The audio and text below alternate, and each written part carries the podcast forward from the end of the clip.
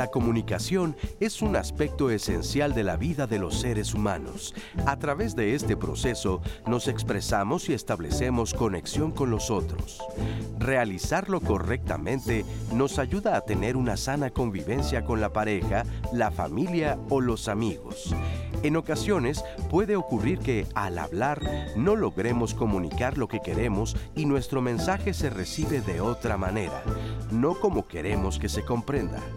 Esta situación puede generar malentendidos que a su vez provocan malestar emocional, incertidumbre, enojo e incluso conflicto. ¿Cuál es la diferencia entre malentendido y desacuerdo? ¿Y cómo evitarlos? Hoy, en Diálogos en Confianza, los especialistas nos dirán cómo mejorar nuestras habilidades comunicativas y todo lo que se puede lograr si se habla cara a cara. Hola, ¿qué tal? Me da muchísimo gusto saludar a todos los que ya se están conectando a través de la señal de Canal 11 aquí en este programa de Diálogos en Confianza esta mañana de miércoles que bueno, pues vamos a estar hablando, ya, ya estuvimos hablando un ratito, pero vamos a seguir hablando de cómo comunicarnos cara a cara, cómo hablar de frente, cómo hablar de manera presencial. Y bueno, pues le quiero dar eh, los buenos días a las intérpretes de lengua de señas mexicana que también se unen con nosotros en este momento es Jimena Raya y Magdalena Alejo. Buenos días, chicas. Eh, mi queridísima Anaí, que ya llevamos un ratito aquí platicando, por supuesto. Buenos días, Cris. Buenos días, familia. Buenos días a todos. Y eh, les voy a presentar a los invitados que tenemos el día de hoy. Tenemos al doctor Juan Carlos Enríquez, él es director del Departamento de Comunicación de la Universidad Iberoamericana. ¿Cómo estás, Hola, buenos días. buenos días. Buenos días, buenos días a todos. Para seguir hablando aquí de la comunicación, Luis Fernando Martínez está también con nosotros, psicoterapeuta gestal, terapeuta basado en soluciones y consultor de mindfulness y buenos días. Hola, buenos días, Cris. Buenos días a todos. Gracias. Y también está con nosotros Diana Campos Pizarro. Ella es especialista en mediación y mecanismos de solución de conflictos y mediadora privada. Diana, ¿cómo estás? Bienvenida. Muchas gracias por la invitación. Bienvenida a la transmisión ya a través de eh, la transmisión de televisión de Canal 11. Y bueno, les los invito, como siempre, a que por favor también se comuniquen con nosotros y se conecten a través de la aplicación 11 más que te acompaña a donde tú estés a través de tus teléfonos inteligentes, tu computadora, las tabletas, este, por supuesto, las iPads, etcétera. Y quiero que me acompañen a ver la siguiente entrevista. Es eh, un comunicólogo, Enrique Marsh, que él nos va a explicar el proceso de la comunicación. Vamos a ver qué nos dice. Acompáñame. El proceso de comunicación es un emisor que quiere decir algo, alguien que lo recibe, un receptor Evidentemente aquí hay un mensaje por un canal, a veces puede ser persona a persona, puedes hacer una llamada telefónica, una videollamada, y existe también lo que va a ser la parte del contexto, que se conoce tanto como el contexto físico, dónde estamos y cómo se está llevando a cabo la comunicación, como el contexto psicológico, cómo nos sentimos y cómo está eh, la parte de las emociones. El ruido puede ser desde las cuestiones que están externas, por ejemplo, pues si estás en un eh, restaurante con música alta, pues ese ruido te va a impedir tener una comunicación eh, franca, directa o profunda. Pero el ruido también tiene que ver, por ejemplo, con mis ideas, mis paradigmas, mis creencias. Eso que va nublando, eso que va interfiriendo para que dos personas o más se puedan poner de acuerdo si yo considero que la persona que tengo enfrente no me va a entender o no tiene la disposición, y estos son mis juicios, mis creencias, eso ya está generando un ruido porque finalmente el ruido es interferencia. Obstáculos pueden ser tanto físicos, ¿no? Pueden ser psicológicos, esta parte de, las emociones, cómo me hace sentir la situación, lo que yo pienso acerca de la situación, e inclusive, bueno, pues puede ver la barrera lingüística. No hablamos lo mismo. La correcta comunicación depende, en mi juicio, primero de una intención. O sea, de verdad querer conectar contigo, querer buscar la manera de eh, ponernos de acuerdo. Y de ahí, bueno, pues obviamente los impedimentos tienen que ver con que tengamos la, información adecuada. Muchas veces llegas con una persona a decirle algo, ¿no? Y pues no estás en, en la misma sincronía. No le has dicho de qué quieres hablar y tú supones, estos supuestos que luego son muy graves, que ya sabe de lo que queremos hablar. Y puede ser que hablemos mucho, pero en realidad no comuniquemos. Muchísimas gracias. Y bueno, aquí ya estábamos platicando de, de este tema y un poquito Juan Carlos me decía, a ver, vamos a cuestionar un poquito lo que nos están diciendo. Adelante, por favor. Bueno, a ver, este, esto que, acabamos de, ver es uno de los modelos que se hicieron en la década, a finales de la década de los 60 y principios de los 70. Y es un modelo que se conoce modelos transaccionales, porque lo que suponen es alguien dice algo a alguien. Entonces, un modelo de información. ¿no? Yo a ver cómo le hago para que llegue a quien lo va a recibir de una manera clara, sin ruidos, en el mejor de los canales, etcétera. Entonces, para aquí la, noción de comunicación es, pues es pasar una información, un dato de un lado, se le da, por cierto, de ahí viene la palabra dato, datum, lo que se da, y se le entrega a la, a la otra persona. Es un modelo de comunicación, pero la teoría de la comunicación las teorías de comunicación se fueron haciendo mucho más sofisticadas. Claro. Porque en la realidad, como comentábamos hace rato Luis Felipe y yo, pues en realidad eso no ocurre así. es mucho más complejo. Interviene el lenguaje, interviene la historia de las personas, interviene lo que internamente están viviendo. Al final de cuentas, este modelo que acabamos de ver es muy antiguo. Sí se desarrolla con todos sus componentes en esta década de los 60 y 70, pero es tan antiguo como, eh, eh, como Aristóteles. En la retórica de Aristóteles define que la retórica es el arte de que alguien diga algo a alguien, tres componentes. ¿Quién dice qué a quién? Y va a ser retada, interesantemente, por Platón, que va a poner en este personaje, Sócrates, va a poner un modo totalmente distinto el modelo de comunicación de, Aristóteles, lo importante es quién dice qué. ¿no? Por lo tanto, el buen retórico es aquel que domina el lenguaje, sabe decir una, idea con claridad, sabe dirigirse para que la otra persona adquiera, aprenda y obedezca. Es un, un modelo muy, muy vertical. Pero Platón en los diálogos va a proponer un modelo distinto. Yo no tengo que decir yo tengo que empezar con una pregunta. La mayéutica, que significa el parir. A base de preguntarle al otro, el otro tiene ya la verdad, no la tengo yo. Entonces, ese, es, mucho más, es un modelo mucho más sofisticado. Claro. La comunicación deja de tener la importancia en quien habla y lo importante es quien escucha. Y yo, si acaso, debo de colocarle la pregunta para que el que escucha diga su verdad. Uy, nos descoloca. En un modelo es muy, muy, digamos, no quiero usar la palabra autoritario, pero sí autoridad, reposa la autoridad en quien habla, en la palabra, el que da la instrucción, ahí se ordena, y el otro es un subordinado. Y en cambio, en este otro modelo, que es mucho más dialógico, es justamente lo contrario. Yo supongo tengo la preparación espiritual y psicológica y humana de decir, quien tiene la verdad no soy yo, la verdad la tienes tú, exprésala. Yo, a través de las preguntas, vamos a ver si eso que tú vas expresando es coherente, se acerca a la verdad, es convincente, es bello y es bueno, que van a ser estas las características de la verdad. Y eso va a ser a base de dejarte hablar, provocar que tú hables, que digas lo tuyo.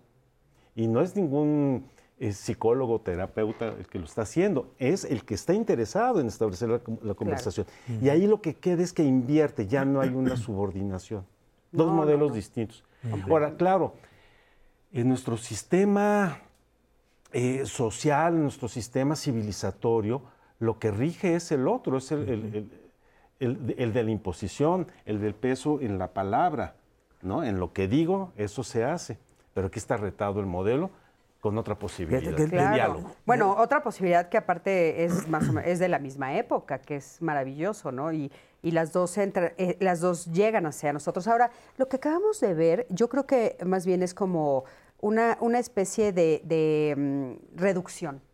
Muy, muy, muy reducida, muy reducida. Nada más de que entendamos que, bueno, que para que exista una comunicación de las dos formas, depende cómo se marque, se necesita que haya estos elementos, que estén dos personas, tres, cuatro, cinco, seis, y que haya un mensaje, ¿no? Pero en este caso, digamos, el, el, más lindo, pues es el segundo que dijiste. Yo siempre, siempre, siempre les digo a las personas que, que llegan a consulta conmigo, en tus palabras está escondida tu verdad.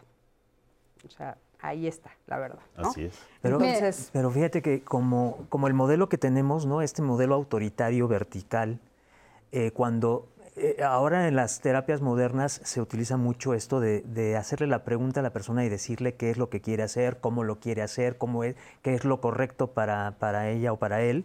Y muchas veces te dicen, es que tú eres el psicólogo, tú me lo tendrías que estar diciendo, por eso estoy aquí, ¿no? Es, es esta forma social, cultural que tenemos aprendido. Resuélveme la vida. De que haya alguien que sabe más que yo y, y voy a buscarlo para que me diga la verdad. El médico, el cura, el psicólogo, eh, en fin, quien tenga esa bandera de autoridad. Pero esto es responsabilizar a la otra persona también de su verdad y darle ese espacio y ese respeto para que, como quien lo decía tú, ¿no? Es, tú lo sabes, lo decía eh, Milton Erickson, es hay que confiar que el otro sabe todo lo que necesita y le estamos ayudando a descubrirlo, a sacarlo al exterior. ¿no? Claro, es muy importante. Adelante, querías decir algo. Sí, gracias. Eh, me parece también importante eh, fijarnos en los modelos de comunicación que tenemos. Hay tres modelos de comunicación, puede haber más, yo creo que según la teoría, pero hay tres modelos de comunicación podemos tener una comunicación agresiva. Eh, muchas veces también lo que les eh, comentaba yo en este pequeño eh, video que hacían, la comunicación, solo el 7% de nuestro mensaje es verbal. El otro 93% de nuestro mensaje es toda la, información que yo te voy a dar con mi cuerpo, con el movimiento de mis manos, con mi gesticulación, con el tono de mi voz.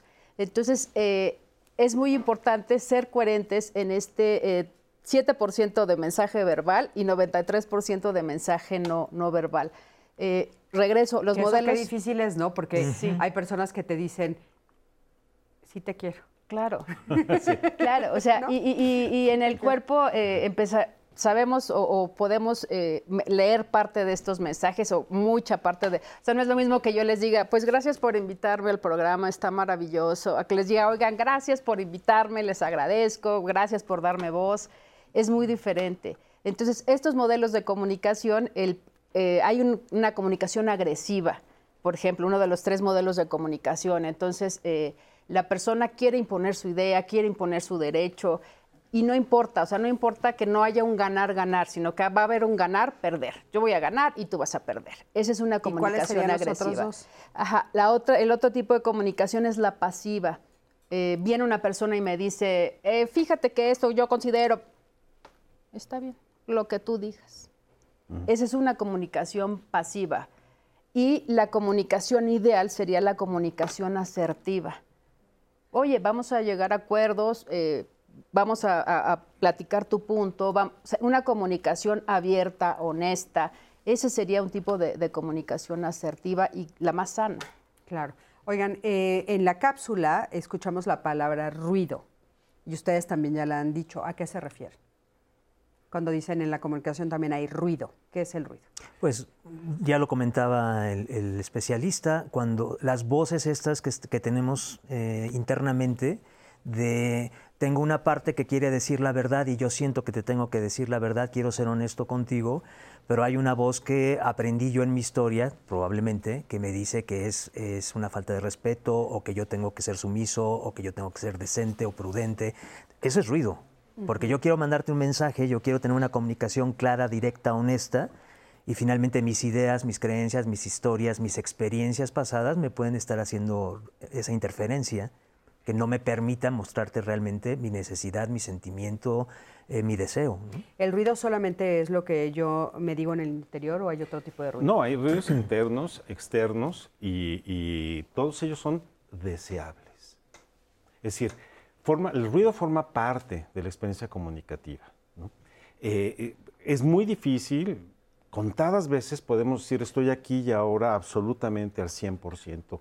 Eh, en términos psicoanalíticos eso ocurre en dos momentos, en el orgasmo y al momento de la muerte.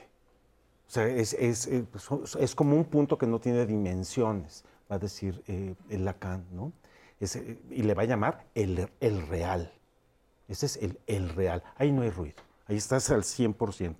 Pero el resto del tiempo, el resto del tiempo, estamos con lo que vamos a hacer mañana, con lo que tengo que hacer al rato, el de dónde vengo, y está sonando un claxon por acá, y, tengo aquí e, estas lámparas, y es decir, estamos rodeados de, ruido y hay que asumirlo, es deseable, porque eso nos mete en un contexto. Las voces internas eh, ciertamente están presentes, pueden ser más ruidosas que otras, pero siempre estarán ahí hablando. A veces bajo control y otras veces totalmente descontroladas. Entonces, el ruido no es algo, no existe un estado ideal en que podamos eh, generar cero ruido, eso no existe, sino, eh, sino eso nos hace como más modestos. Saber que traigo mis ruidos internos, estas voces de mi infancia, estas voces, eh, estas voces de lo futurible, de lo que quisiéramos ser, las, los fantasmas, eh, la imagen que yo tengo de ti, que por lo tanto hace que yo de entrada... Mis prejuicios. entre con un prejuicio hacia ti, me comporte prejuicios, como... estereotipos. Foucault diría el policía interno que todo el tiempo nos está persiguiendo. Pero, los externos son muy importantes, ¿eh? También. Sí, eso te iba a decir la familia, ¿no? Porque la comunicación no termina en, un diálogo que yo tengo contigo, ¿no? A veces yo me, llevo ese diálogo interno, como dices tú, esa narrativa, y después lo platico con mi familia. Son otras voces que van entrando a todo esto que ustedes, los mediadores, lo han de ver todo el tiempo, ¿no? Porque están en medio de un conflicto muy fuerte, de tal vez un divorcio, una separación, decidir con quién se quedan los hijos, etcétera. Y eh, eh, bueno, pues los papás dicen una cosa, los abuelos dicen otra, los hijos dicen otra, los no. También todo eso le llamaríamos ruido a todas esas eh, voces externas que están en nuestro cotidiano también. Sí, sí, sin duda, sin duda.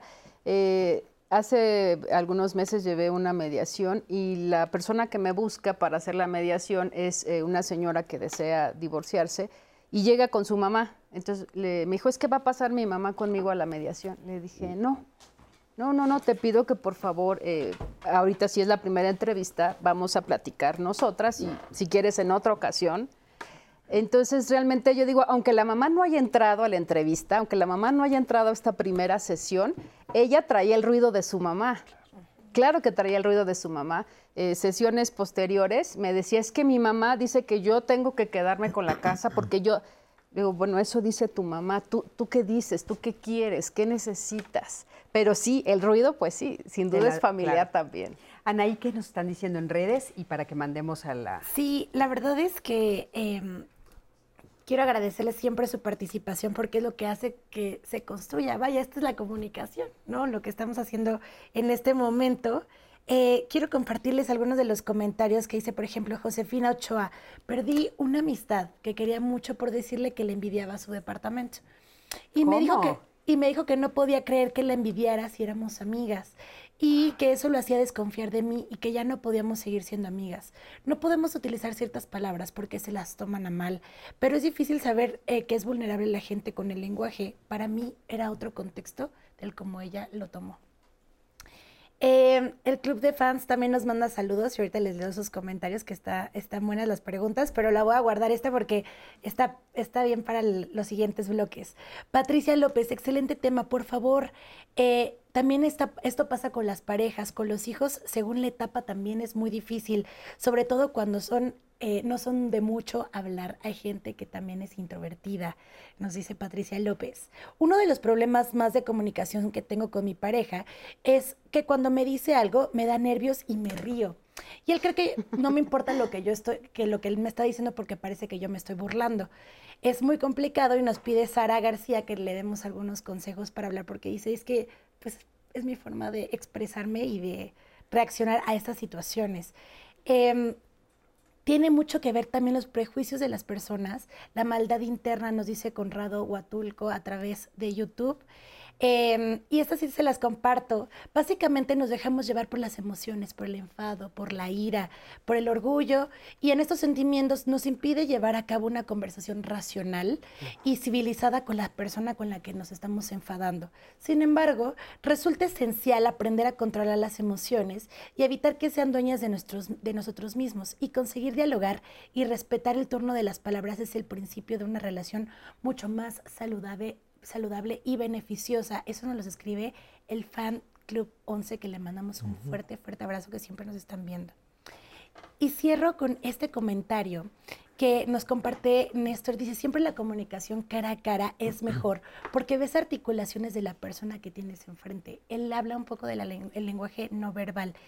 ¿Por qué lo digo esto? Porque así como Néstor, eh, otros comentarios que han mencionado ustedes, de, em, pues es que yo me expreso de una forma, pero la otra persona no me está entendiendo o interpreta de una manera distinta o qué está pasando, por qué. Y es un poco lo que le pasó a María del Carmen. Ella, eh, ahorita la van a escuchar, pero dice que a veces creo que hablo en otro idioma.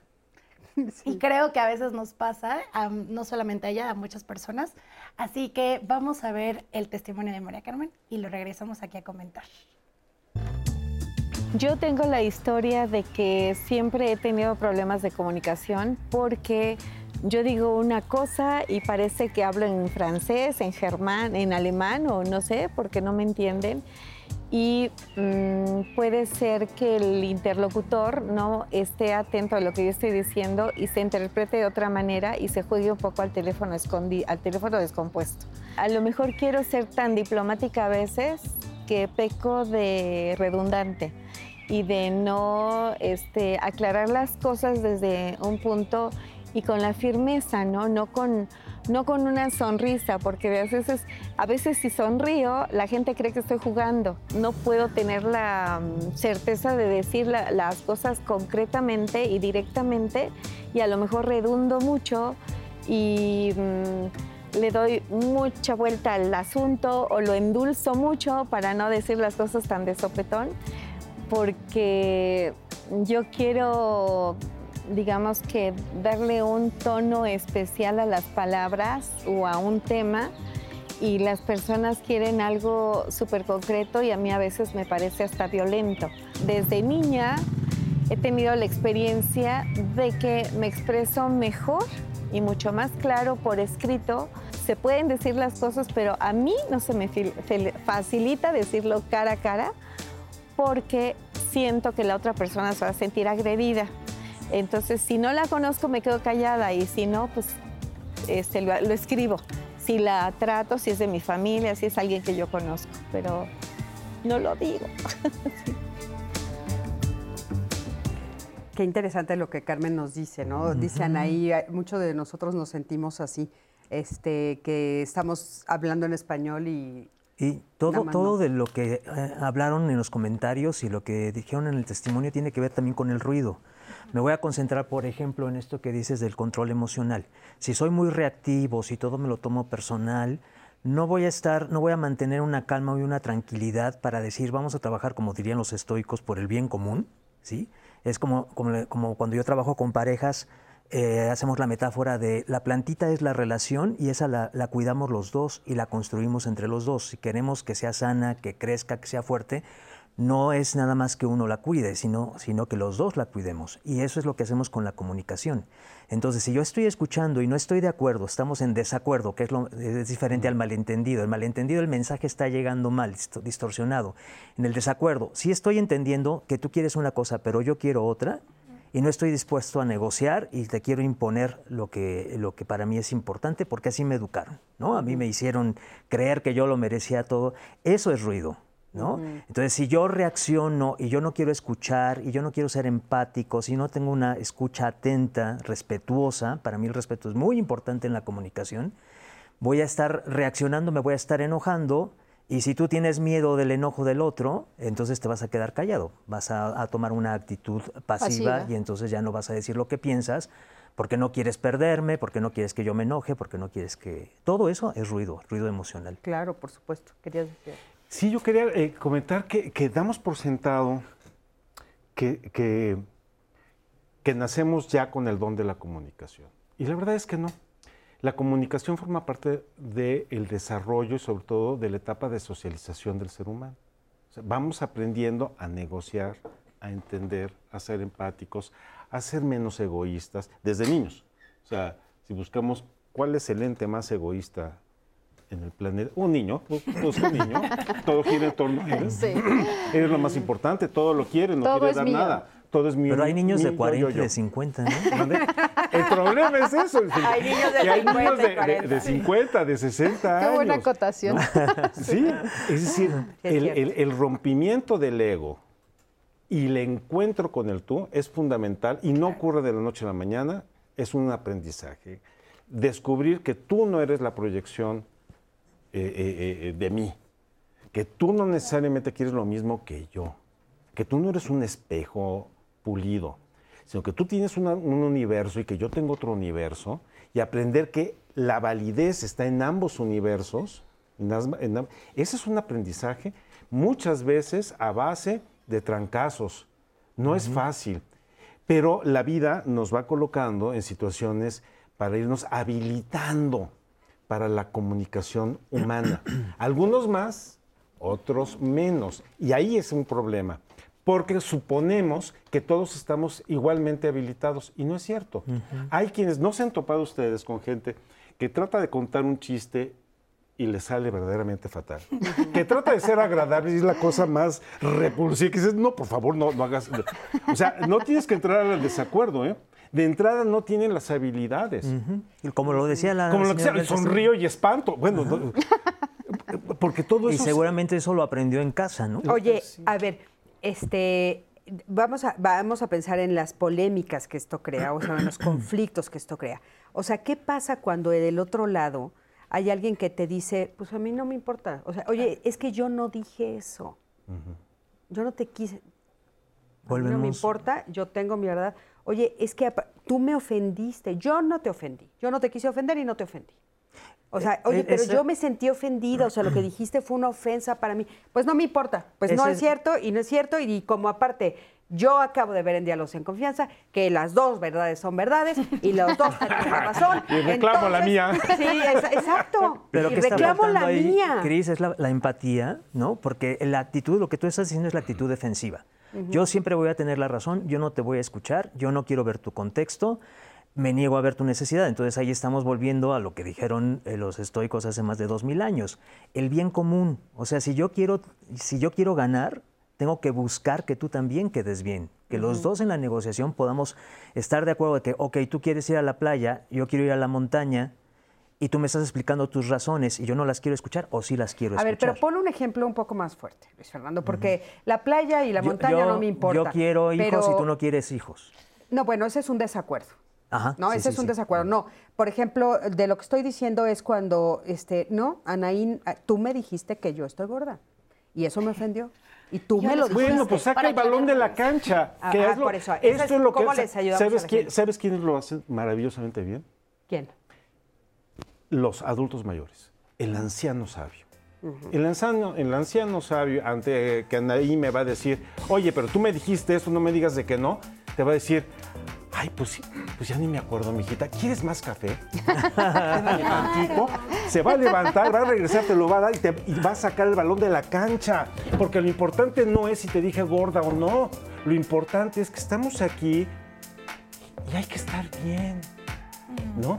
Y eso lo sabe el anciano sabio, la anciana sabia. Yo conocí a una pareja que lo resolvían de esa manera. Cuando estaban ya enganchados, uno se prendía la tele y ponía, se ponía a ver el béisbol y ella decía, me voy de compras. Y ya cuando regresaban es, ¿preparamos la cena? Sí, mi amor, vamos a preparar la Qué cena. Hablemos del espagueti. Es fuera, eh, fuera de lugar, ¿no? Qué es tiempo fuera. El, buscar también el tiempo fuera cuando estamos enganchados. Me parece maravilloso, me parece vamos maravilloso. a tiempo fuera con... Pero ¿qué pasa cuando no eres adulto mayor? Y cuando no estás en la época de la sabiduría, ¿qué sí podemos hacer? Vamos a un corte, en un momentito regresamos, quédate con nosotros. Tiempo fuera.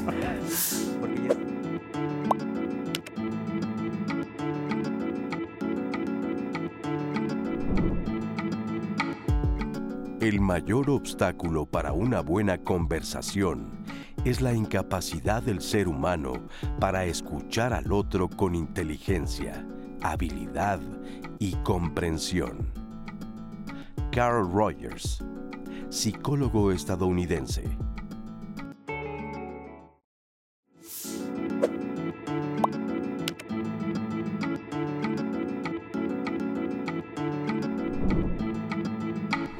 Existe un lenguaje que va más allá de las palabras. Paulo Coelho, escritor brasileño. Bueno, pues ya estamos de regreso y nos están pidiendo muchos de ustedes, ya estuvimos viendo en las redes sociales y en el teléfono que nos llaman, que por favor pongamos algunos ejemplos de falta de comunicación o de mala comunicación en el trabajo, con los hijos, en, en cosas que también son cotidianas y que nos causan muchísimos problemas, ¿no? Entonces, bueno, si quieren que empecemos a platicar, decías que es buenísimo, por ejemplo, en el trabajo, los dos decían. No, es que en el trabajo es donde, donde más encontramos el problema del desacuerdo o el problema de que parece que estoy hablando en chino y nadie entendió lo que yo quería decir. ¿no? Eh, Ahí es incluso eh, quizás el, el espacio donde más se manifiesta, más que en, en el ambiente de la familia, porque en el ambiente de la familia lo que hay son relaciones cotidianas de cosas muy prácticas. ¿Qué vamos a hacer el domingo? ¿A qué horas vas a llegar? Este, ¿vas, ¿Vas a desayunar o vas a desayunar, etcétera? Entonces, eso de alguna manera ayuda a distensar, pero en el trabajo no. Tenemos un business, un asunto eh, en, lo que, en que tenemos que estar de acuerdo, ¿no? No puede haber teléfonos descompuestos en el trabajo, son fatales y te pueden terminar hasta en una liquidación adelantada. ¿no? ¿Qué creo que puede ser una clave en esto? No es lo que decíamos hace un momento cuando hablábamos de Sócrates y de, y de- y- y- y de Aristóteles. No es tanto si yo hablo en chino o hablo en alemán o hablo en inglés o en castellano. No. El problema es si, si puedo yo ratificar que con quien estoy platicando está entendiendo lo mismo que yo. Y eso es a través del diálogo, no a, no a través de la información. Es decir, que si decimos, ¿qué tal si este ajolotito tan bonito, en lugar de que nos esté estorbando, lo movemos para allá? Este, pero tú cómo lo estás entendiendo, moverlo para allá es fuera de la mesa o no. O sea, entablar un, diálogo en torno al asunto, no tanto una información que nada más la aviento. Porque no, depende de la claridad de las palabras o, de o del lenguaje que estamos utilizando, sino de si se eh, entabla en otro nivel un diálogo. Ok, a ver, fíjate, ahí una de las palabras que, que usamos mucho cotidianamente es, eh, ¿me entiendes? ¿Me entiendes? ¿No? Y ¿Me expliqué bien? Hemos escuchado a personas que dicen, Me estoy pues si no soy tonto, ¿cómo no te voy a entender? es un Y poco si le cambias y dices, o, tú, o tú cómo la ves, Ajá. ahí... o esta, o esta de me expliqué bien. Ah, no, pero es fatal. Pero fíjate ¿Esa que... es fatal? eh, ¿De la me expliqué bien? Sí, porque eh, me expliqué bien, es una, es una manera este, eufemística, es decir, que parece que está bonita y decente para decir, me entendiste, porque parece que no. Sí, es agresivo, no es entiendes. Ah, ¿lo Sí, consideras agresivo? ¿Tú lo Claro. consideras ¿Sí me, agresivo? sí No me lo entiendes? así, ¿eh? ¿Sí Yo me tampoco lo había visto No sé así. si me expliqué, Ajá, ajá. porque pues parece que no. Es que ahí O sea, también el tono tiene que ver. Es que ¿no? tiene que El ver el tono. verbal. El lo- lo verbal, El claro. lenguaje ¿Qué pasa corporal. cuando, Sí, cuando tú le preguntas a alguien, o tú cómo la ves, o tú qué piensas? Es decir, deja de estar mi preposición, Ajá. sino que se abre a, tú cómo la ves. A ver, pero ¿qué pasa si es un niño? O sea, ¿qué pasa si, por ejemplo, eh, vamos a poner ejemplos más cotidianos, ¿no? Yo voy a subir a mi hijo a un camión, ¿no? Aunque tenga 10 años, 12 añitos, no sé, y lo voy a mandar a Cuernavaca. Y en Cuernavaca su abuelita lo va a recibir. ¿No? Y yo necesito que entienda claramente mi mensaje, ¿no? Que en el trayecto no se pare, que se ponga el cinturón de seguridad en- si es que existe, o que eh, no vaya al baño, que sí vaya al baño, que agarre su mochilita, no sé qué. Ahí es, ¿me entiendes? ¿No?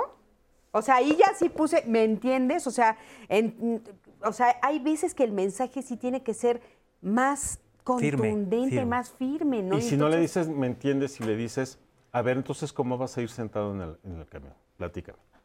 Ah, pues me voy a sentar y, y ya. Y- y- ¿Pero qué dijimos del cinturón? Ah, me voy a poner el cinturón. O sea, cuando tú provocas, cuando haces esa, eso que decimos la mayéutica, ¿no? Cuando lo- le haces parir, que le nazca la verdad a él, no que tú se la pongas. Entonces, ¿me entiendes? A ver.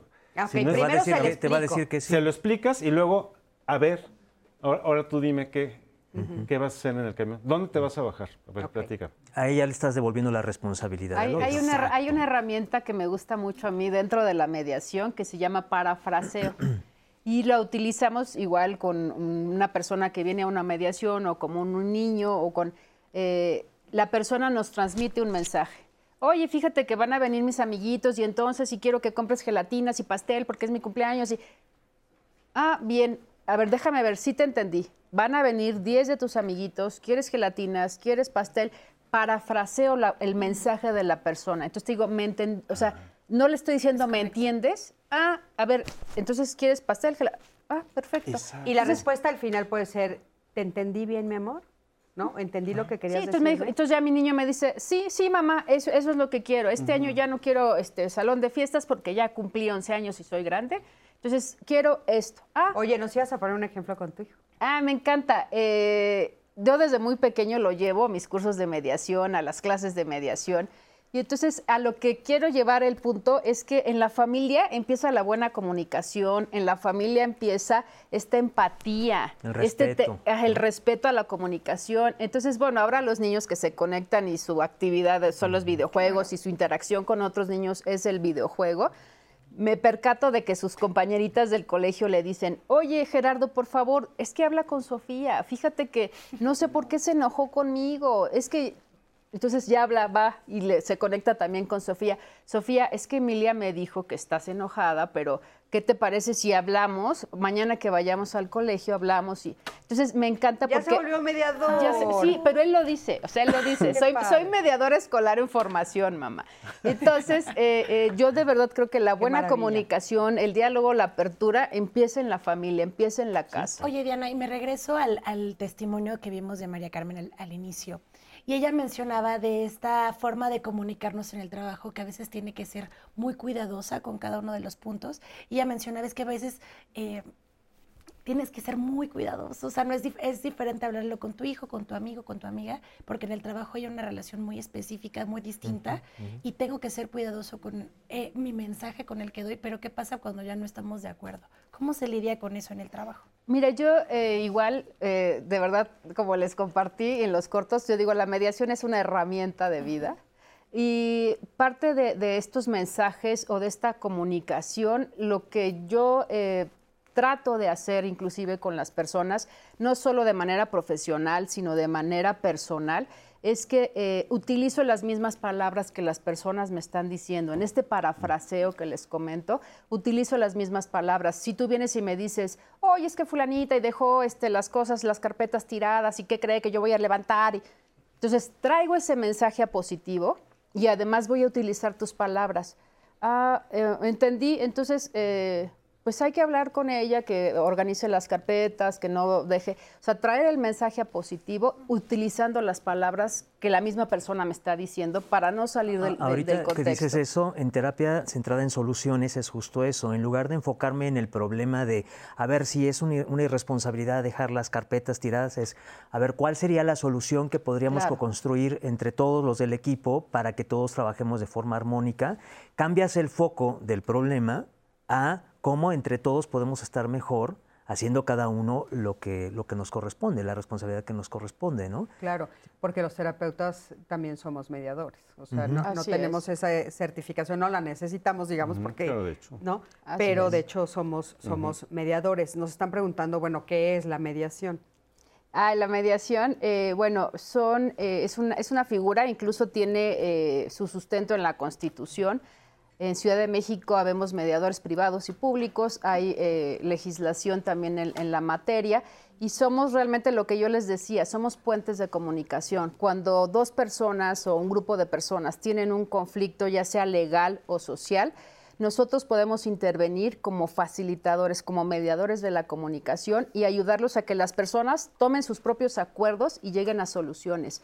La enorme diferencia es que nosotros no somos el juez, el magistrado, que les decimos, vas a hacer esto. O sea, las personas llegan a acuerdos a través de, la facilitación de un mediador. Y es un paso previo a la mediación a ya tener que llegar con un juez que va a imponer una... Pero y aparte es legal, o sea, lo, que se firma con el mediador ya tiene validez legal, que eso es bien importante entenderlo.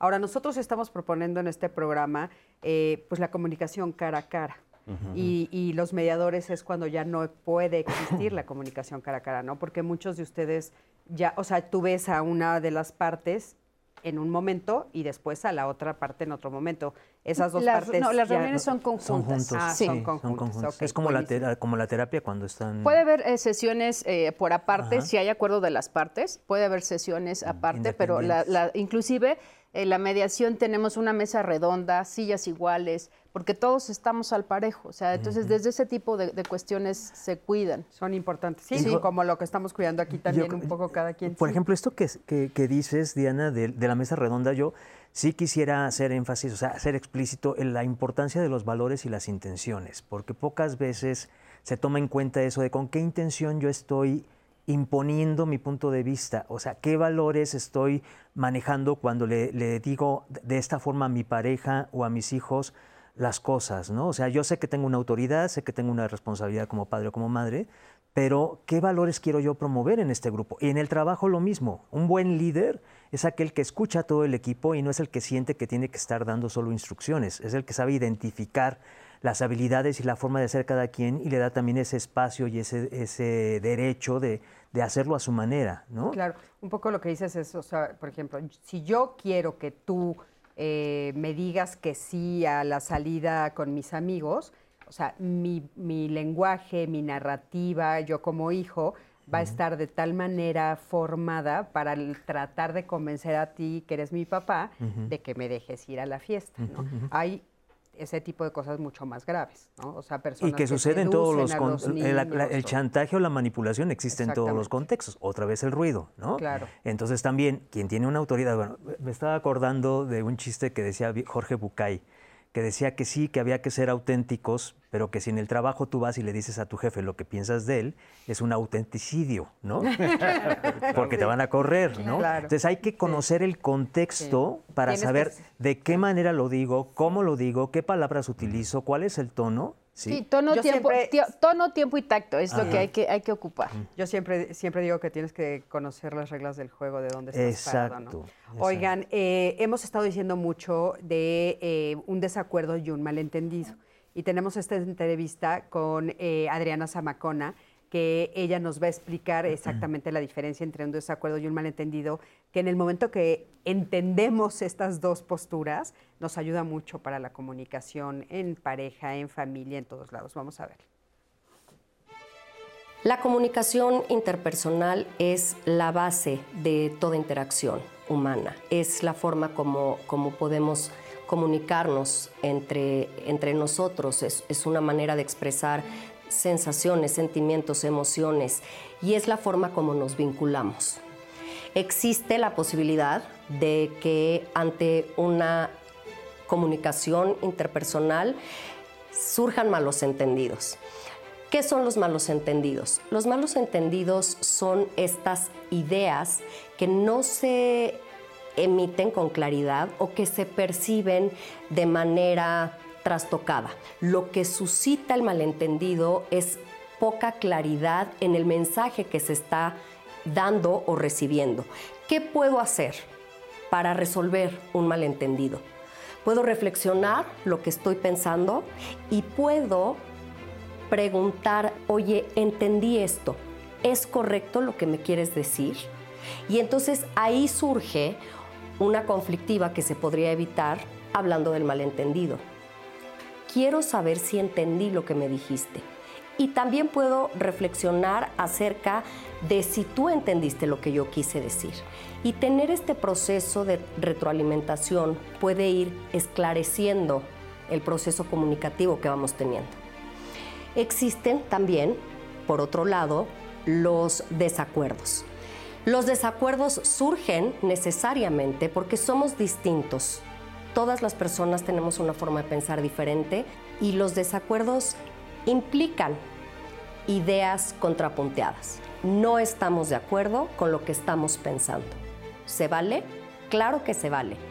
¿Hay claridad en el desacuerdo? Sí hay claridad de que no estamos teniendo el mismo pensamiento acerca de lo mismo. ¿Qué pasa y qué se hace con un desacuerdo? Se platica y necesariamente, ante todo, de principio a final, se respeta.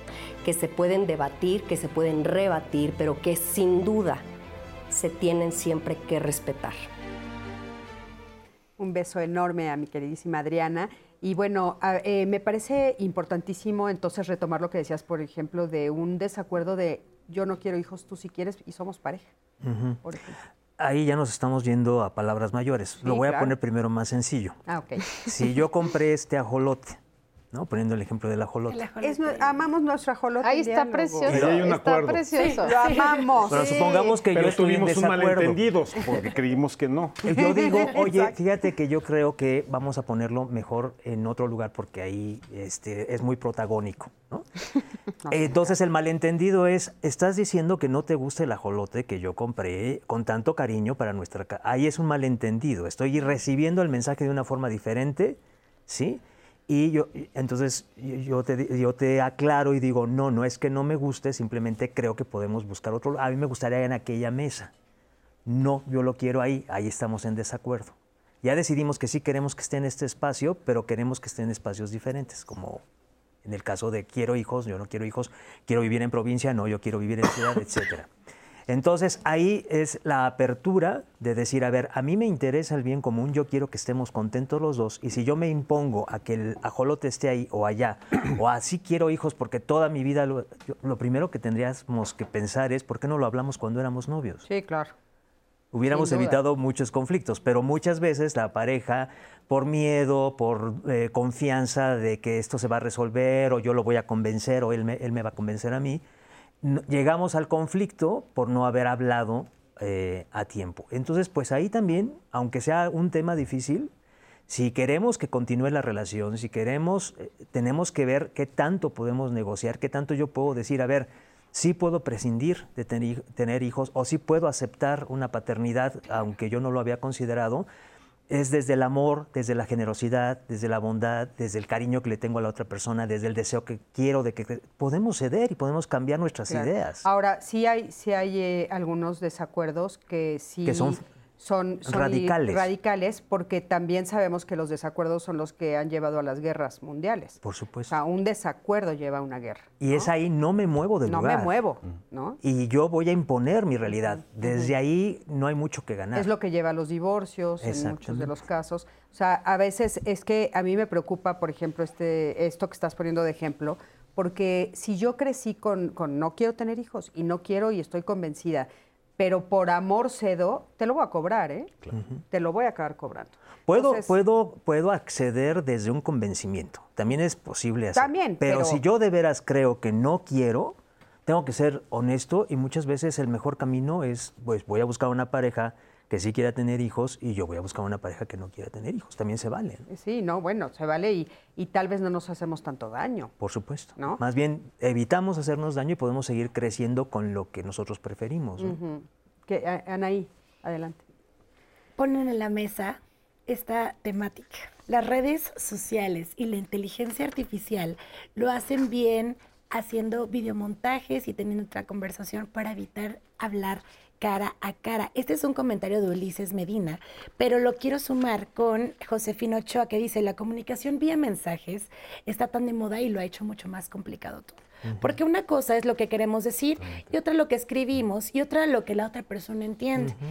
Perdí una amistad por un mensaje que mi intención era admirar su departamento. Ay, Josefina, otra vez. Y ella entendió lo ofensivo Ahora nos cuenta Josefina en este nuevo mensaje que fue a través de mensaje de texto. Mm. más complicado. O sea, que fue más complicado.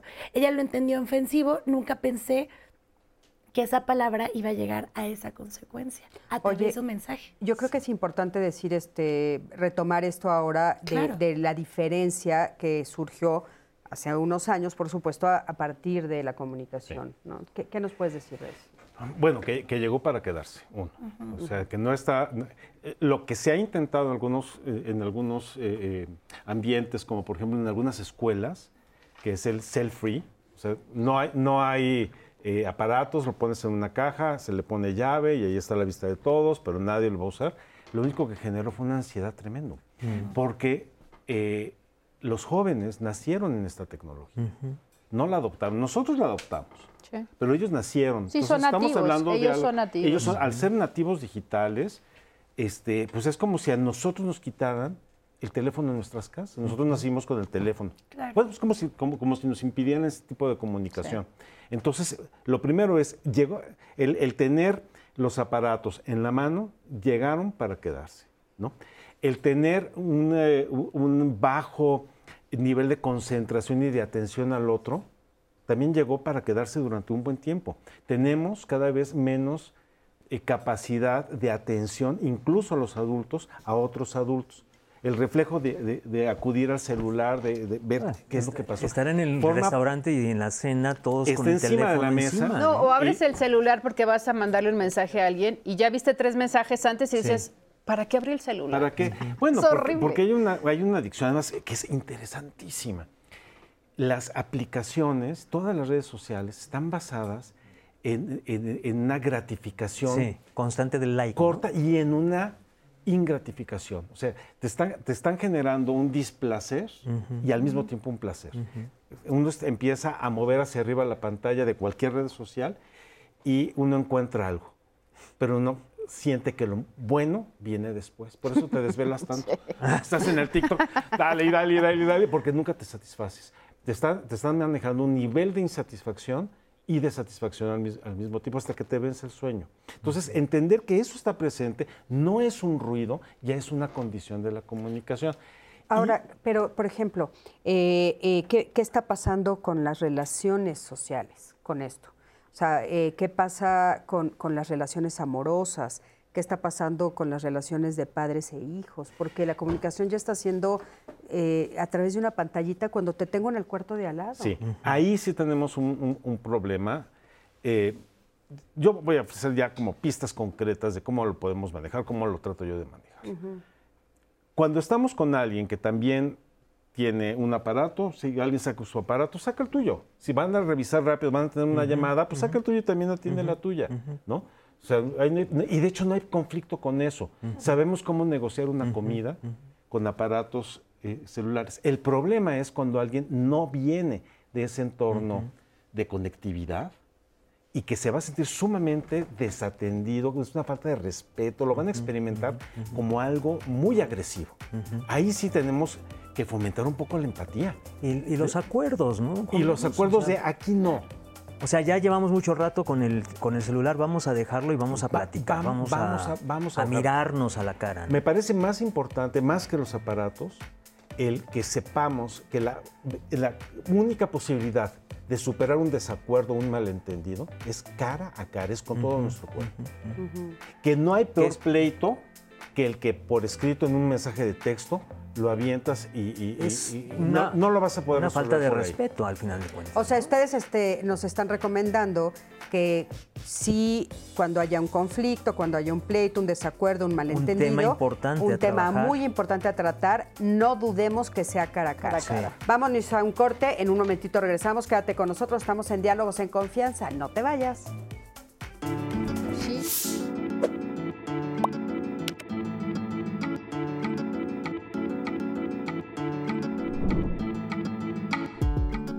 Hablar es la actividad humana más efectiva para proteger la autoestima, gestionar las dificultades, disfrutar la convivencia y las relaciones afectivas, así como fortalecer el sistema inmunológico. Luis Rojas Marcos de la Viesca, psiquiatra estadounidense.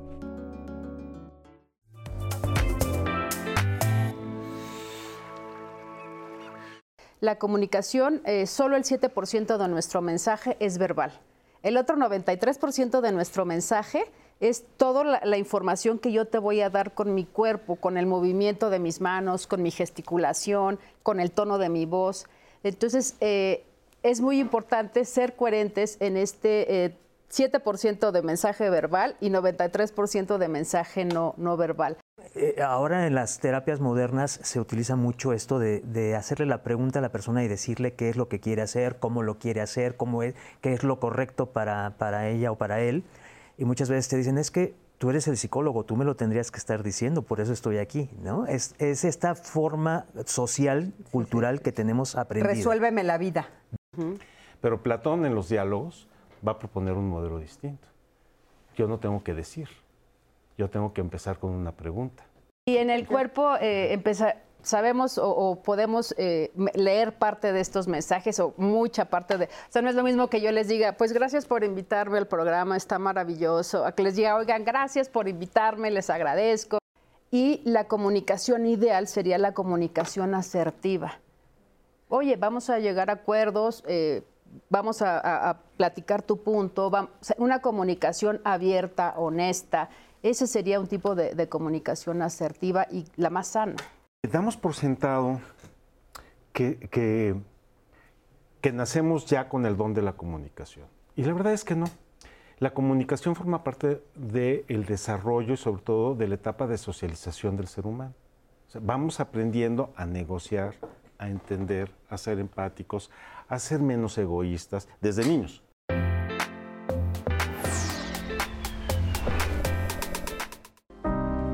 Eh, en mi caso, eh, en todo momento he estado enfocado en, el teléfono, en, las redes eh, sociales, porque ha sido un medio de comunicación que nos ha abierto las fronteras. Siento que me ha ayudado a comunicarme mejor con mi familia, con mis amigos, con familiares que están en el extranjero, pero también hasta cierto punto me ha limitado cuando los veo en persona, porque a veces ya no sé qué platicar, ¿no? Ahorita que estoy trabajando la mayoría del tiempo en línea, pues me ha permitido comunicarme con mi jefe, con mis compañeros de trabajo, pero cuando los he visto presencialmente a veces ya, ya no sé ni, cómo manifestarme o, cómo, cómo hablar, ¿no? Eh, delante de, los, del público o delante de mis compañeros de trabajo. Creo que detrás de pantalla soy una persona y a veces frente a la otra persona soy distinto, ¿no? De hecho, eh, yo siento que me ha abierto más las puertas a tener una mejor comunicación con los demás, ¿no? Porque a veces eh, a veces me siento hasta valiente, ¿no? El decir, ¿sabes qué? No me gusta esto, no me gusta lo otro, porque es más fácil que tú te puedas comunicar por medio de estas redes sociales o por medio del WhatsApp o por medio de otros medios de comunicación, a sentir tus emociones, a, decir, ¿sabes qué? Eh, eres esto, eres aquello.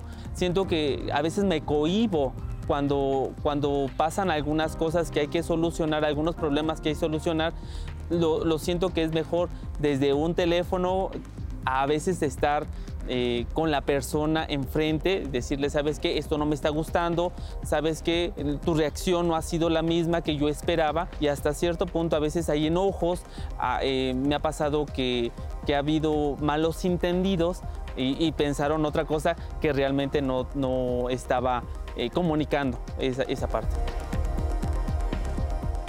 Muchísimas gracias y qué importante lo que Israel nos comenta porque creo que es algo que hemos escuchado continuamente. Eh, los psicoterapeutas lo, escuchamos todo el tiempo de eh, a través de la pantalla me siento más valiente para decir las cosas. O sea, es, es este, una forma de comunicación diferente. Y él dice algo clarísimo, yo me siento uno a través de la pantalla y cuando estoy cara a cara con la misma persona que me comuniqué, me siento otro. ¿Qué pasa ahí? ¿Qué pues, pasa a nivel emocional? Yo creo, no, no creo que sea para todos lo mismo. Me, estaba llamando ahorita la atención porque a mí no me gusta, nunca me ha gustado hablar por teléfono. Me, me, me cohíbe el teléfono, me cuesta más. Y frente a frente me es más, más fácil. Yo decía, pues es que somos, somos diferentes y habría que también hablar de eso, ¿no? De cuál es la forma en la que yo prefiero comunicarme. Y creo que en el caso de la, persona que da el testimonio, bueno, es una, un área de oportunidad el poder decir, si te das cuenta de que te cohíbe estar frente a frente, ¿cómo puedes encontrar eh, la forma de, explorar, de acrecentar esa habilidad, cuando sí puedes hacerlo, ¿qué pone el otro? Hablando de que es una co-construcción, a veces, a lo mejor yo tuve unos padres autoritarios o algún tío que, que me cohibió y eso fue lo que me generó ese miedo, pero darme cuenta de que no todos son igual, de que no todo el mundo me juzga, de que no todo el mundo está eh, criticándome cuando está platicando conmigo, como que ir viendo y explorando habilidades que puede desarrollar o, recordando momentos en los que ha podido, eh, experiencias extraordinarias le llamamos, ¿no? Es cuando ha sido diferente en tu vida que sí te pudiste comunicar. Entonces no, es, no eres tú el del problema, es algo que construyes y hay espacios donde vas a tener más oportunidad estar más abierto y estar más en confianza y con otros no. ¿Por qué? Porque el otro te está amedrentando, porque el otro te, lo sientes agresivo y está bien que no te sientas cómodo en todo lugar o que no lo puedas hacer perfecto en, todo, en todos los lugares. Bueno, es un, es un mensaje también importante para los papás porque nos han dicho mucho de, bueno, yo me doy cuenta que mi hija tiene más amigos a través de redes de lo que tiene en persona. En persona, ¿no? Y bueno, sí son estas cosas que llegaron para quedarse. Oigan, ya estamos casi, es el último bloque y no quiero que se nos escape algo importantísimo de lo que no hemos hablado, que es qué comunica el silencio. Uy, todo. Todo. El, más, el, más elocuente de, los mensajes es el, es el, silencio. ¿Por qué? Eh, porque el silencio me coloca delante de la otra. Depende, hay silencios incomodísimos, hay silencios muy agresivos, hay silencios que son muy, amorosos. Muy compasivos. Hay silencios en donde simplemente no nos estamos diciendo nada, simplemente estamos. Y son, y son maravillosos. O sea, no todos los silencios son iguales. Pero en todos ellos, lo que va a ser común es que me pone absolutamente delante de la otra persona. Y entonces, lo que hace es que todo lo demás se hace relativo y secundario. Eso se hace únicamente cara a cara. El silencio es cara a cara. El silencio en un mensaje de texto o el silencio en, una llamada telefónica tiene ya otro significado. Pero cuando estamos cara a cara, aquello de lo que estamos discutiendo, los negocios que tenemos que ponernos de acuerdo, sí o no, etcétera, al momento de tener la presencia de la otra persona, se convierten en algo muy relativo. No es lo más importante. Es importante que lo hagamos que nos pongamos de acuerdo, pero no es lo más importante. Yo no sé si, hemos tenido la experiencia de, quizás entablar una diferencia en ausencia de alguien, entonces uno saca chispas, sale todo el hate del mundo. y le voy a decir ahora que lo vea, le voy a decir esto y aquello. Y de repente llega el momento, o incluso uno tiene un altercado por WhatsApp, ¿no? Y de repente uno tiene la oportunidad de estar cara a cara con alguien y ese enojo, discordancia, eso que tanto le ibas a decir, se poncha, se hace pequeño, Y cuando se logra entonces, ah, ok, ya entendí, entonces hagamos esto. Bueno, ok, entonces no es tanto como yo decía, ni es tanto como tú decías. Y en ese momento se produce una especie como de liberación.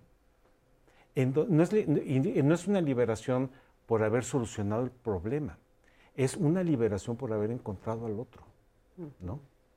como que, como que se rehace, porque lo absoluto es el vínculo, no el asunto. Sí, la presencia es todo. La presencia es todo, pues a fin de cuentas es lo que somos. Somos, presencia que sufrimos de la no presencia. Somos comunicación que todos tenemos yo quisiera decir un poco lo del eh, silencio. Eh, un segundito nada más. Eh, es que dijiste algo hace ratito que decías, este es la comunión. Ah, claro. Eh, es, llegas al, momento de la comunión. al, punto de la, comunión. Por eso es tan importante cara a cara. El momento social, hay que distinguir, esto, esta distinción la hace un filósofo que se llamaba eh, Javier Zubiri, español, y, del siglo pasado. Y él decía, una cosa es el momento social y otra cosa es el momento de la comunión. ¿no? O sea, comunidad y sociedad son cosas distintas. En la sociedad lo que se está eh, transfiriendo son datos, información, acuerdos, acciones, es una interacción informativa. Entonces, no pretendamos que en la sociedad exista el amor, la república del amor. Eso, eso no va a pasar, eso es demagogia absoluta, porque es negociación. tú qué quieres, yo qué quiero y cómo nos destruimos. E, esa es la convivencia en lo social. Pero no agota el hecho humano. el hecho humano tiene un escalón posterior y es el de la comunidad. En la comunidad, lo más importante no es lo que se está negociando, lo más importante es preservarnos juntos, vincularnos. El bien común, lo que es el bien común, pero no, no, como supervivencia de para que no nos matemos, sino el bien común es porque para nos amamos. porque nos amamos. Y en ese momento queda totalmente secundario las ideas, las ideologías, las convicciones, los actos, las decisiones, queda totalmente y entras en un estado de comunión.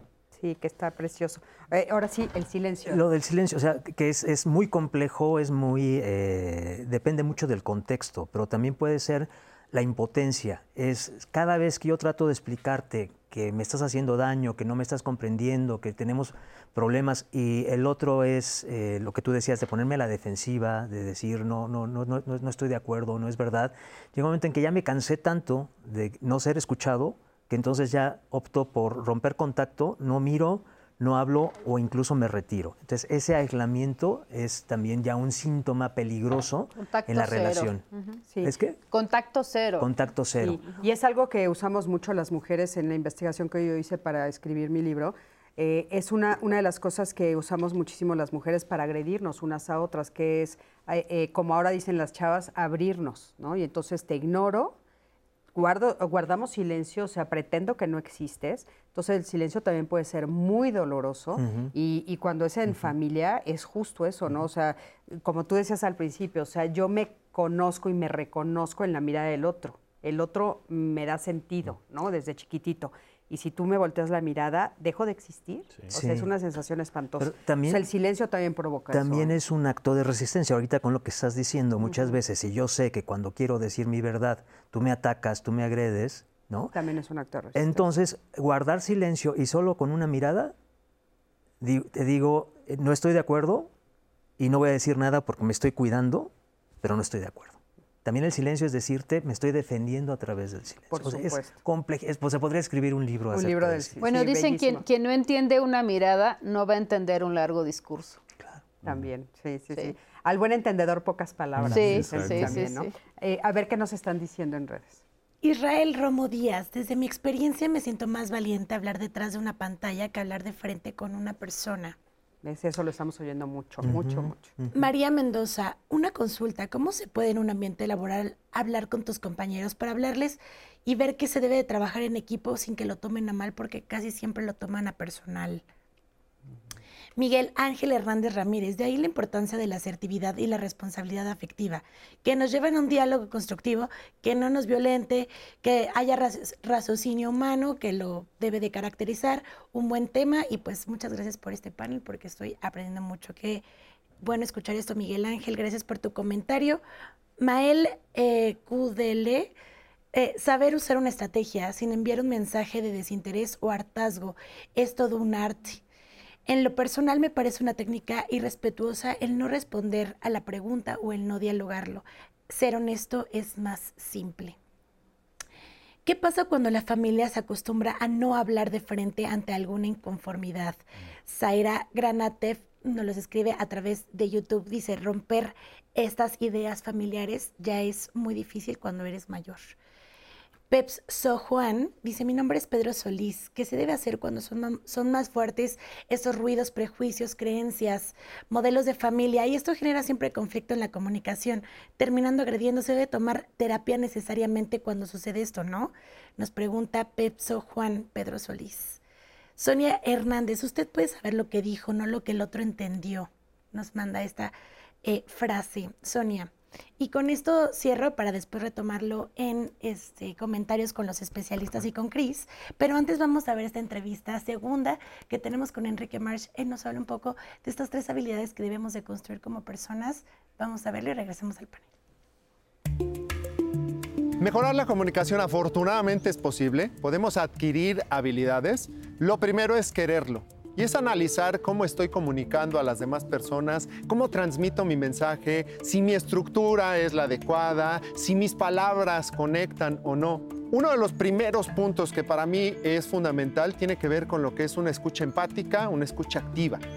De verdad entender a la persona que tengo enfrente y comprender que sus emociones, sus sentimientos no son los mismos que los míos. Su contexto, su vida va a ser muy diferente. Y conectar con esta persona primero tiene que ver con la comprensión. Una segunda habilidad tiene que ver con confrontar nuestras intenciones qué quisieras lograr o cómo te sentirías contenta o contento saliendo de este proceso de comunicación. Y tercera habilidad es aprender a estructurar nuestro mensaje. A veces lo tenemos muy claro aquí en la cabeza, pero ya conectarlo aquí nos cuesta trabajo. Entonces se vale darnos un tiempo, respirar, decir qué es lo que realmente te quiero transmitir, porque ahí es donde podemos caer en malos entendidos. Cuando tienes una interacción con una persona, hazle saber que le va siguiendo o sea, puede ser con la mirada, puede ser de pronto con algún gesto, inclusive detenerle a la persona y decir, a ver, esto que me estás compartiendo no me queda claro. Lo que me estás diciendo es esto. Hacer preguntas ayuda mucho en esa parte de, feedback. Y va a ser fundamental, ¿sí? Dejar que la otra persona termine lo que tiene que decir. La base fundamental, y yo siempre se los digo en términos de comunicación, es el respeto respetar al ser que tienes enfrente y respetarte también a ti mismo. Bueno, pues muy interesante, ¿no? Todo eso. ¿Querías decir algo? Bueno, pues que vaya herramental, vaya, vaya caja de herramientas que tenemos, que nos vamos haciendo a lo largo de la vida para, para resolver esto que es tan fundamental, la necesidad fundamental de estar con los demás. De comunicar. De comunicarnos, de, de, de, de tenernos con todos, no tanto de salirnos con la nuestra. Y bueno, la vida nos va dando mañas, trucos, este, eh, posturas, miradas a, los ojos. Uno va aprendiendo. No tenemos que llegar a ser viejitos para, aprender. La vida nos va acercando, nos va acercando estas herramientas y las vamos implementando. Todos vamos a seguir teniendo eh, problemas de comunicación, pero también todos tenemos herramientas para resolver esos problemas los desacuerdos, los malentendidos, los desencuentros van a estar ahí. Algunos los vamos a poder solucionar y otros, pues mira, van a haber muchos divorcios, mm. desafortunadamente, pero forman mm. parte de la vida. Este, yo quisiera decir que yo, yo, a mí no me, no, me, genera esto como una desazón de decir, híjole, qué mal estamos, este, eh, estos humanos de hoy en día, qué mal. No, se me hace que es una gran riqueza el que podemos ver el reto de la comunicación no como problema, sino como reto. Claro, sin duda, ¿no? Sin duda, creo que es importante. El respeto que, mencionaba el comunicador me parece muy importante cuando, cuando eh, consideramos al otro tan valioso como yo. Eh, me voy a cuidar más de las cosas que digo, de las formas en las que digo para no caer en la agresividad, para ser asertivo. ¿Cómo lo hago sentir también? ¿Cómo lo hago sentir? Estarme dando cuenta cómo lo estoy Oye, Luis, y eso sin duda yo creo que eh, se produce más de frente. O sea, a través de un teléfono yo puedo perder la noción de con quién estoy hablando y tal vez entonces puedo ser más violenta, ¿no? Porque tenemos más, más recursos, ah, el lenguaje corporal, los gestos, el tono de voz, si me estás mirando o no me estás mirando, eso promueve mayor conexión y eso facilita las cosas. Ahora yo cuando estaba revisando, eh, reflexionando sobre lo que íbamos a hablar aquí, yo pensaba, hay que ser honestos en una comunicación. Hay que tratar de decir las cosas. Y ser honestos no quiere decir lo voy a decir de cualquier forma. Voy a tratar de ser respetuoso, de cuidar al, otro en la, manera en que lo digo y también voy a cuidar la forma en que el otro me lo dice. Decirle, oye, bájale a tu tono, ¿no? Dímelo de otra manera porque me estoy sintiendo incómodo de la forma en la que me lo estás diciendo. Oye, también se vale de repente llegar a un punto en el que digas, pues no, no estamos... No nos estamos entendiendo. No nos estamos entendiendo y tal vez la distancia sea lo mejor, ¿no? Porque también creo que eso es importante validar a las personas que nos están viendo que hay veces que de plano hay que decir... Tiempo fuera, nada de que hasta las 6 de la mañana... tiempo fuera o, vida fuera. ¿eh? O vida fuera, ¿no? Pero se requiere coraje para ser honesto, para, para ser vulnerable, como tú decías al principio, Juan Carlos, el, si te digo lo que, lo que realmente siento o lo que me duele, tú puedes hacer buen uso o mal uso de eso. Tengo que ser muy valiente para decir las cosas y tengo que ser muy valiente para escuchar. ¿No? Entonces sí. muy, muy honesto con, digo, con uno mismo. O sea, ¿cómo voy a llegar a un acuerdo con el otro si no puedo lograr ser honesto? Decirle, ¿sabes qué? Yo sí quiero tener hijos. Si no es eh, tu plan de vida, pues ahí nos vemos. O sea, pero siendo honestos con uno mismo, pues puede ser uno honesto con el de enfrente, sin, sin cometer sincericidio, como nos decías hace rato, pero sí, sí, sí, sí. es que tal vez sí es un sincericidio, ¿no? En, en la relación de pareja, pero es serme fiel a mis deseos y a lo que yo, yo, anhelo en la vida, o tal vez mi proyecto de vida, que no es a veces tan fácil, ¿no? Oigan, pues ya estamos al final del programa. Estuvo deliciosa esta conversación de veras no saben todo lo que aprendimos, es lo que nos están diciendo eh, las redes, ya oyeron a Anaí. A forma de conclusión, una frase que quieras que se quede el público. Eh, dicen que transformar un conflicto es transformar el futuro. Entonces sí es, es importante atender los conflictos, atender las emociones, atender eh, toda esta cuestión de la comunicación para llegar a mejores, a mejores soluciones y pues buscar en todo, en todo momento, desde la casa, desde los chiquitines, eh, tener una buena comunicación, un buen diálogo.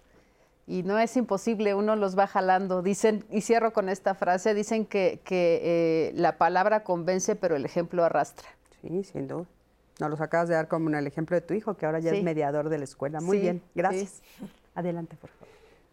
Pues yo me quedaría como con... Eh, no le tengamos miedo a la comunicación y a sus problemas. Van a estar ahí, pero estamos muy bien hechos, estamos equipados para, para, afrontar los retos de la, de la, comunicación. Y yo con esa confianza me quiero, me quiero quedar. ¿no?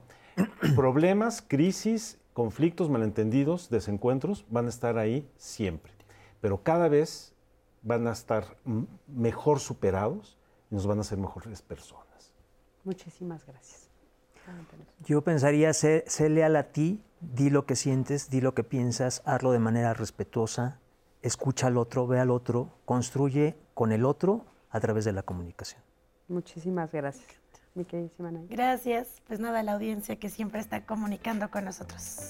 Y ya saben que todo este programa pues lo van a poder volver a encontrar en todas las plataformas digitales para que lo disfruten y pues herramientas de comunicación. Importantísimo. muchísimas gracias a todos ustedes, gracias, de veras a los tres. Gracias, gracias, gracias Anaí, qué gusto estar siempre aquí con nosotros. Gracias a todo el equipo, gracias a ti que siempre estás del otro lado de la pantalla.